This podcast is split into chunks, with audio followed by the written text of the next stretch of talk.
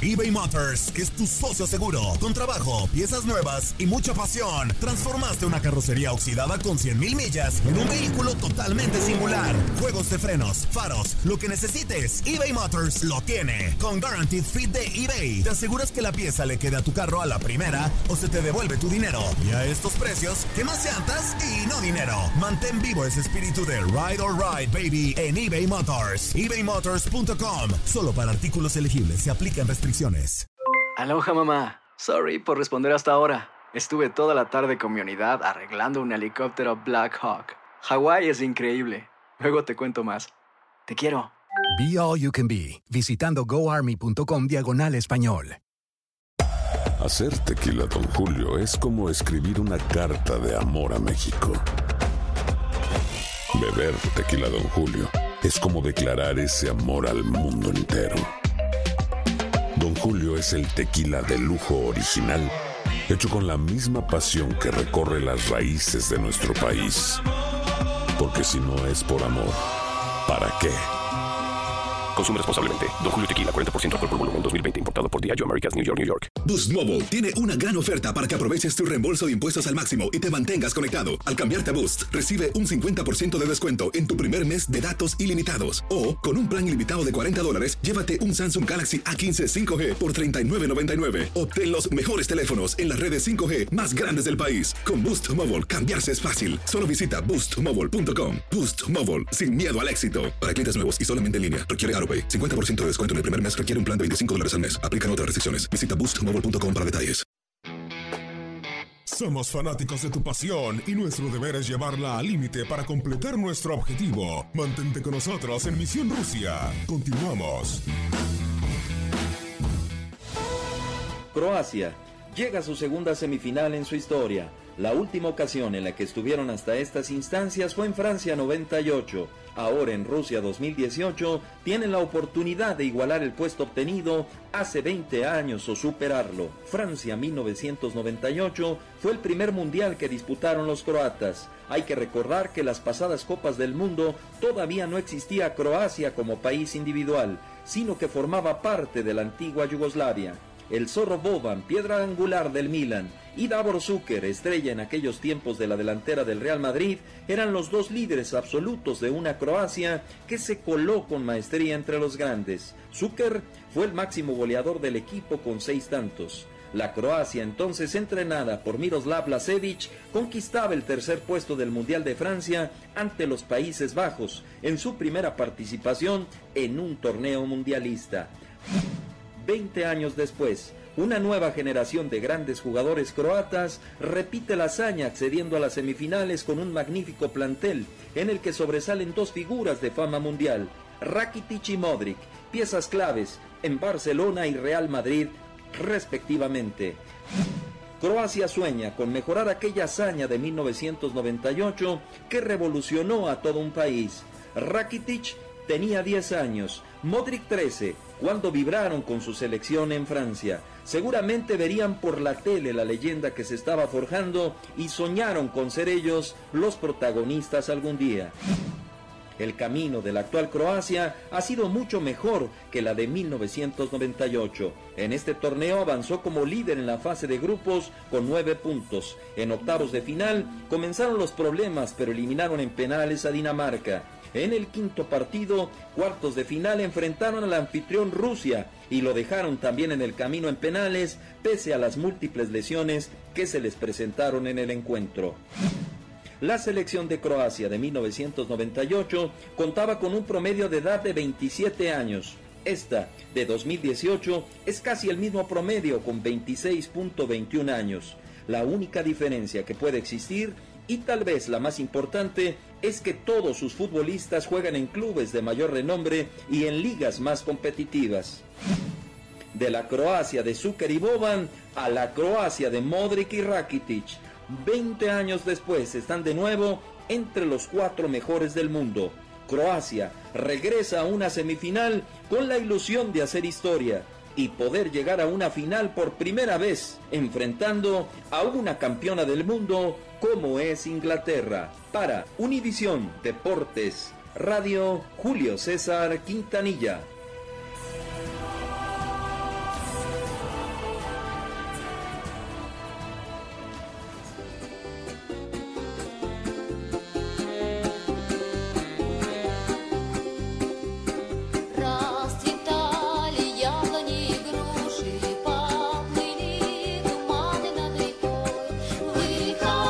De regreso a través de Univisión Deportes Radio en Misión Rusia con Javier Zuli Ledesma y lo que antes le llamaban un goleador, Reinaldo Navia. Antes con cualquier cosa se conformaban. Tu ídolo. Por un momento sí. Te- te- tengo que Siempre, admitirlo. siempre. sí. Ahora lo entiendo. Del amor al odio hay un solo paso. No, dice, no, no, tranquilo, tranquilo, tranquilo, tranquilo. No, tampoco. O al revés también. Tampoco era de los que se quería tatuar la cara de Navia, ¿eh? Ah, Algo así. Mañana juega Inglaterra A ver, contra. descúbrete el- aquí. El brazo. La R, ahí trae la R. La. R. ¿Cuál R? La R de Reinaldo. Con I latina. Mañana en Inglaterra en contra de la selección de Croacia en el estadio Luzhniki.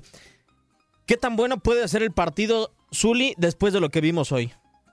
Después de lo que vimos hoy, yo creo que también es un partido apretado, un partido en el que se puede esperar eh, que Croacia, con esa media cancha que tiene, puede marcar eh, diferencia en el encuentro, pero Inglaterra con ese orden y con esta nueva generación de futbolistas en donde sobresale eh, Harry Kane, creo que, que está en el aire para mí. No tengo Sí. un favorito definido. No, y más Reinaldo con lo que pasó hoy, ¿no? De que fue Bélgica el que fue, tomó el balón, Be- eh, Francia tuvo que, se- fue obligada a retroceder. Mañana, ¿qué es lo más loco que nos podría pasar entonces? Bueno, Que- como que- semifinal va a ser muy ¿Que, apretada. que se ¿eh? Creo- Croacia? No se van a salir a regalar ninguno de los dos equipos. No sé si la Pero tampoco encerrarse, ¿no? No, no, no, no, tampoco van a salir a atacar también. Inglaterra, Pero más, Inglaterra tira más atrás a prevenidos. ¿no? Más, más prevenidos los equipos, más a cuidarse un poco. Lógico que va a haber respeto de ambas selecciones. No sé si a lo mejor un poco más la experiencia de, de los jugadores de Croacia es donde pueda sacar un poco de ventaja, ¿no? El colmillo, no sé, sobre todo el medio campo con Rakitic, el mismo Tony Cross, que son tipos que, bueno, pues están en los mejores equipos del mundo. eh, por ahí puedan marcarte la diferencia. Y es donde ha marcado la diferencia Croacia, del medio para arriba, ¿no? Pero la juventud de Inglaterra, la rapidez, eh, no sé, esas ganas que tiene el conjunto inglés. Y, y como ha dicho Diego, ¿no? En todo el mundial, creo que no se le ha presentado todavía un partido complicado al conjunto de Inglaterra. Creo que mañana es la, la mayor prueba que tiene. Pero sabiendo que pueden hacer algo histórico también, ¿no? Esta juventud, esta nueva generación del conjunto inglés. Yo creo, Zuli, que si alguno de los dos equipos es obligado a retroceder, ya sea Croacia o Inglaterra mañana, Inglaterra se ve más favorecido tirado atrás que Croacia tirado atrás. Por la velocidad de sus jugadores. Yo creo que es más factible que Inglaterra te pueda salir a atacar desprendiéndose que Croacia tirado atrás salga tan rápido, desdoble tan rápido. ¿Estaríamos hablando de que esta semifinal va a ser de contraataque? Ay, Dios mío, pero ¿Por planeado qué? por Inglaterra. O sea, no planeado. Yo creo, yo creo que la experiencia que mencionaba Reinaldo con Modric, con el mismo Rakitic, ahí en zona de media cancha, Mario Mandzukic, eh, hay, hay situaciones que te pueden marcar el ritmo del juego, la experiencia y esa manera de manejar eh, la pelota de acuerdo a la conveniencia con trazos largos o, teni- o manteniendo la posesión en zona de media cancha. Yo creo que eso es bien importante, vital para el funcionamiento de algún equipo. Y ahí es en donde yo encuentro esa ventaja que pueda tener el equipo de Sí, Croacia. que, que aún este Croacia al principio a todos nos, nos sorprendió, ¿no? Creo que muchos lo dan como favorito al conjunto de Croacia. Pero a creo que Croacia ha ido de más a menos, porque los últimos dos partidos de eliminación ha ido decayendo, ¿eh? Entonces, ¿estás o sea, de acuerdo pasó conmigo? sufriendo el conjunto croata. El desgaste ha sido importante, ¿no? Sí, claro. Y creo En que a lo mejor esa es la juventud, y quieras o no, esa juventud tiene experiencia, porque el mismo Sterling, el mismo Harry King que viene inspirado, el mismo Rashford, jugadores que quieras o no destacan en sus Oh, clubes. y ¿eh? Inglaterra ha definido rápido sus partidos, tanto en octavos de final como en cuartos de final, Zuli.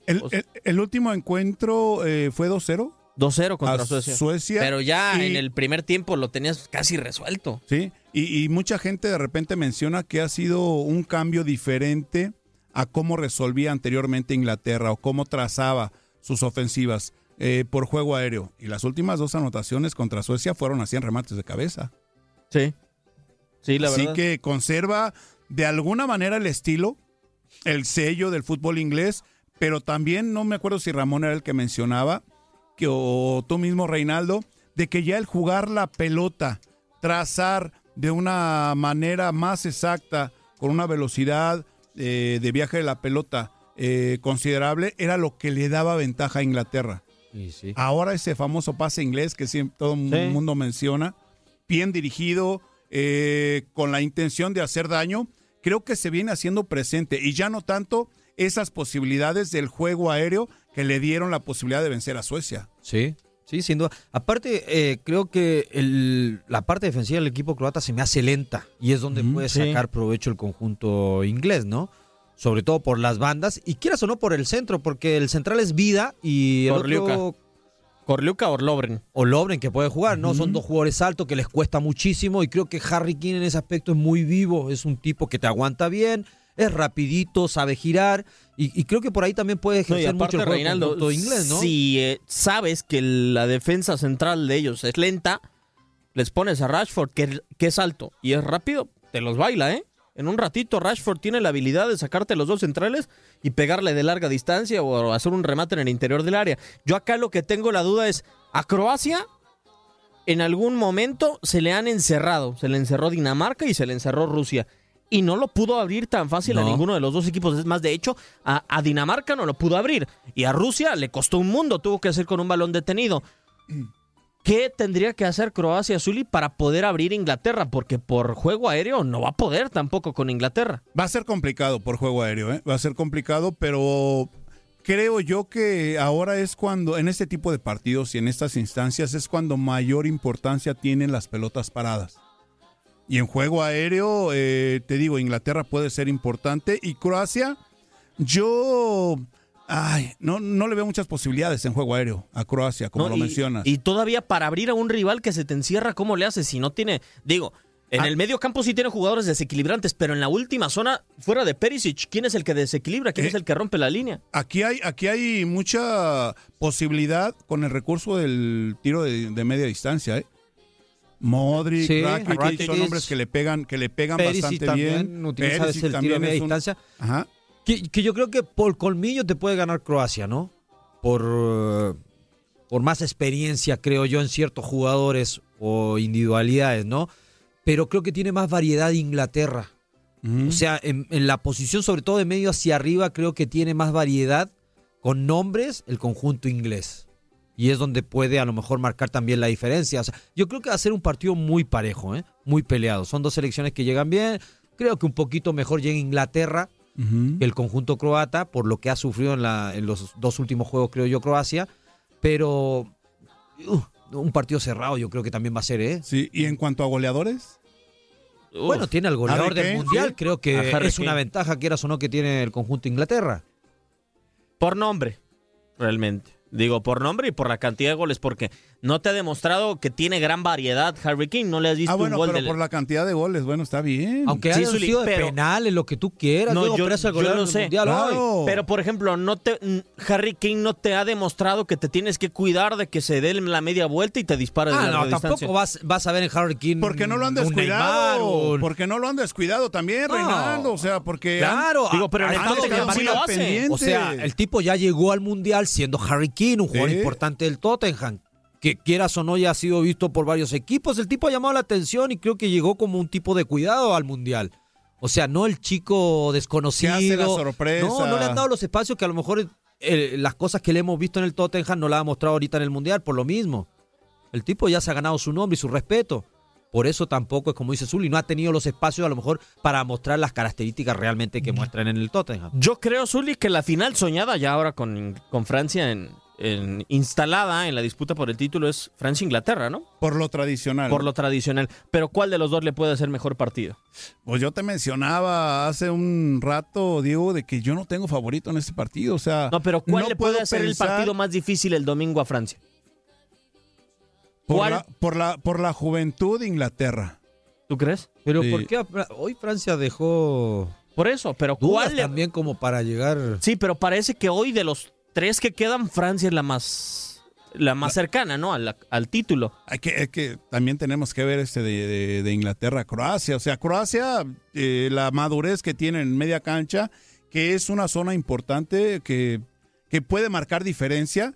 Creo que se puede inclinar la balanza a favor de Croacia. Hablo de la juventud de Inglaterra, pero yo en un momento dado, aunque soy partidario de dar oportunidad a los jóvenes, yo me voy más por la experiencia en este tipo de torneos. ¿Sí? A mí me gustaría ver un Inglaterra-Francia. ¿eh? No, bueno, sería sensacional el clásico Por europeo. toda la juventud que pudiera haber en ese partido, pues a- a- agrégale a esto que son jugadores que, que son conocidos de ambos de ambas selecciones. ¿Crees que se abrirían, Reinaldo? Debería. Debería ser un partido abierto. Digo, porque los dos en todas sus líneas tienen la, la velocidad como para igualarse. O sea, más allá de que yo me encierro, tú te encierras. O sea, yo creo que pueden jugar de tú a tú en un partido en el que pueden terminar fundidos al minuto 70, ¿eh? de Claro, tanto correr. Que, para mí sería más frágil la defensiva de, de Inglaterra, ¿eh? Sí. Con la experiencia un Titi y Varane, creo que ahí tienen un poquito más de ventaja con Stone y. Stone, Maguire y Kieran Trippier. Sí. Cahill no, no está, ¿no? No, en la banquita, Gary Cahill. Mira. Y siendo un jugador No, de bueno, peso también. Yo creo ¿eh? que es el defensa inglés más comprobado en los últimos años, porque con todo y que Stones ha jugado de titular, a mí no Que me no ha hecho un convence. gran mundial, ¿eh? No, O sea, no, no, ha- no le han exigido. ¿A Stones quién lo ha exigido, Reinaldo? No, pero quieras o no, el tipo ha mantenido un nivel, no es fácil mantener un nivel bueno en, en el mundial, ¿no, Zuli? Mantener un nivel en el mundial. Sí, o sea, Ah, más no- allá de que no, no, no le ha tocado una selección que lo complique tanto, pero el tipo ha mostrado regularidad. es algo importante, sobre todo en zona defensiva.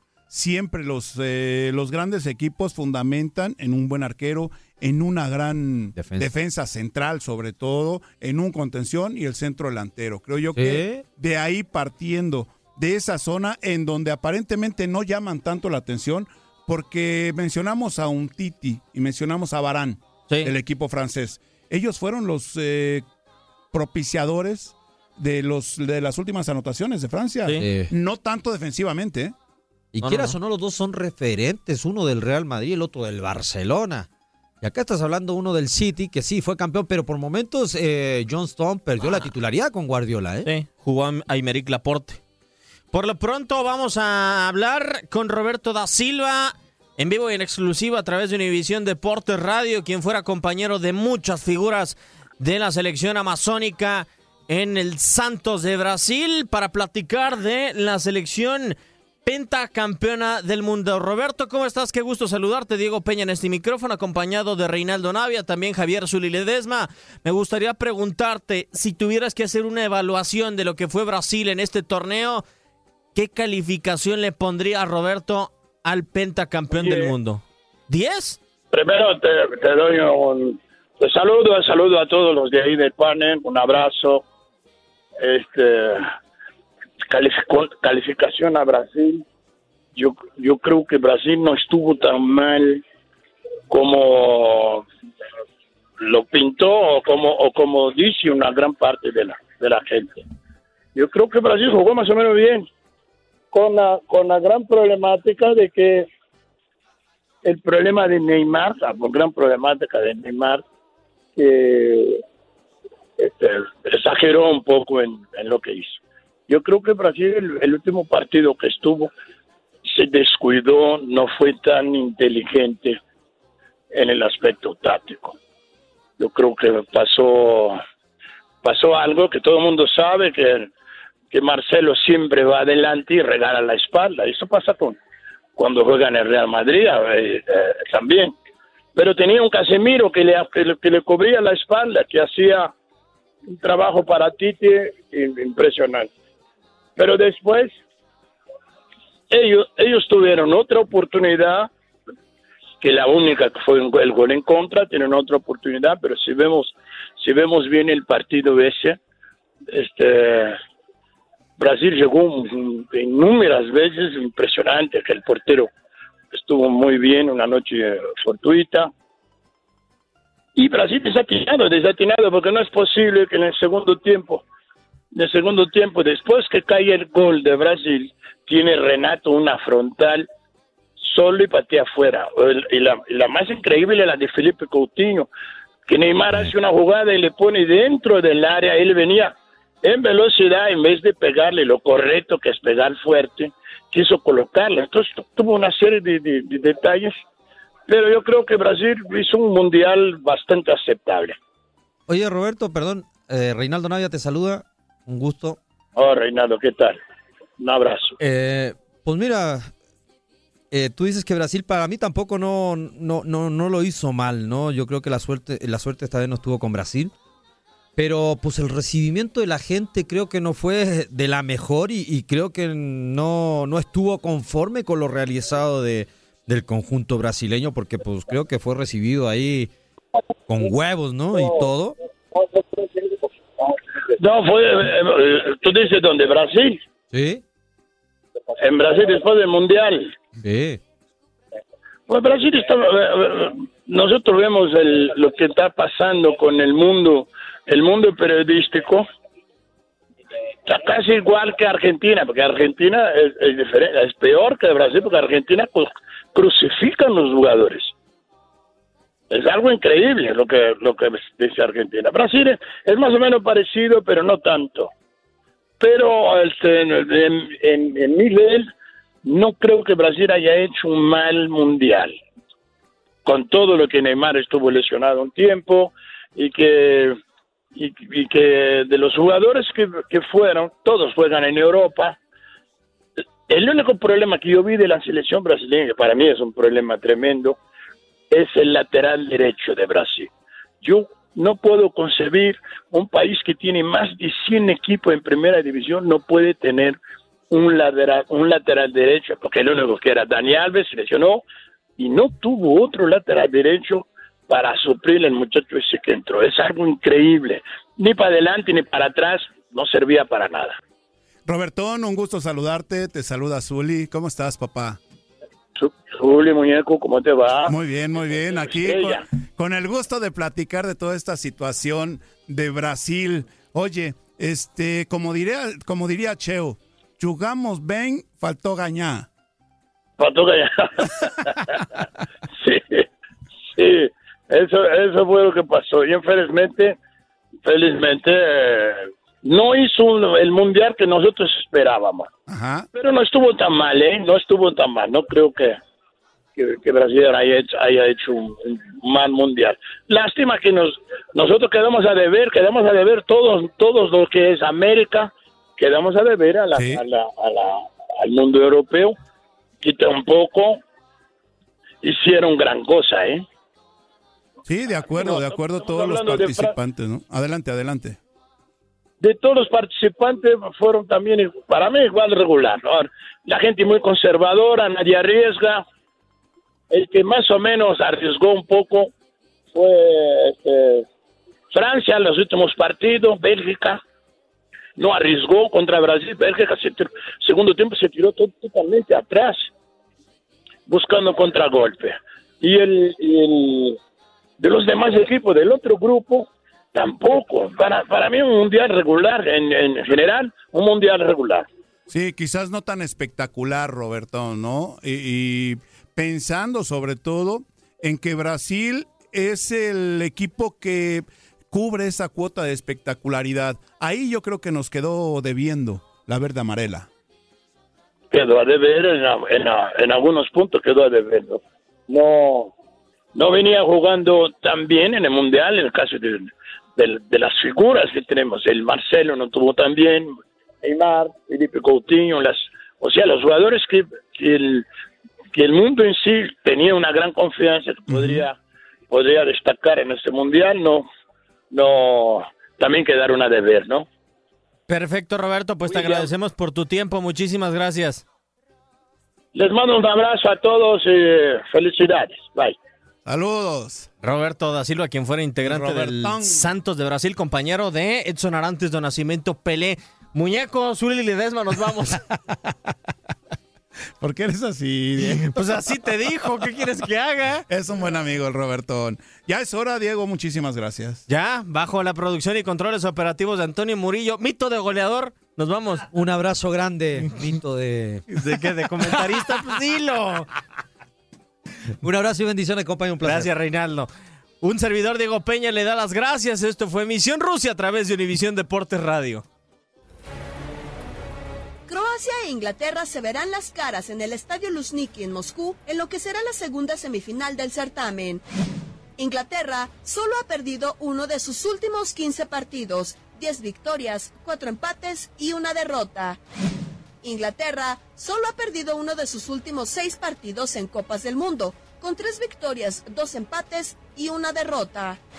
Croacia ha caído únicamente en uno de sus últimos 7 partidos en mundiales, 4 triunfos, 2 igualadas y un descalabro. Será la segunda ocasión que Croacia juegue en semifinales en este evento. Anteriormente lo hizo en Francia 98. La última ocasión que Inglaterra jugó semifinales fue en Italia 90. Croacia solo ha perdido uno de sus últimos ocho partidos, cinco victorias, dos empates y una derrota.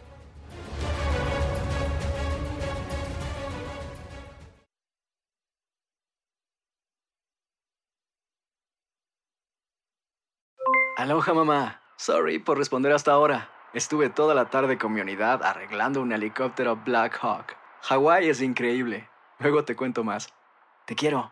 Be All You Can Be, visitando goarmy.com diagonal español.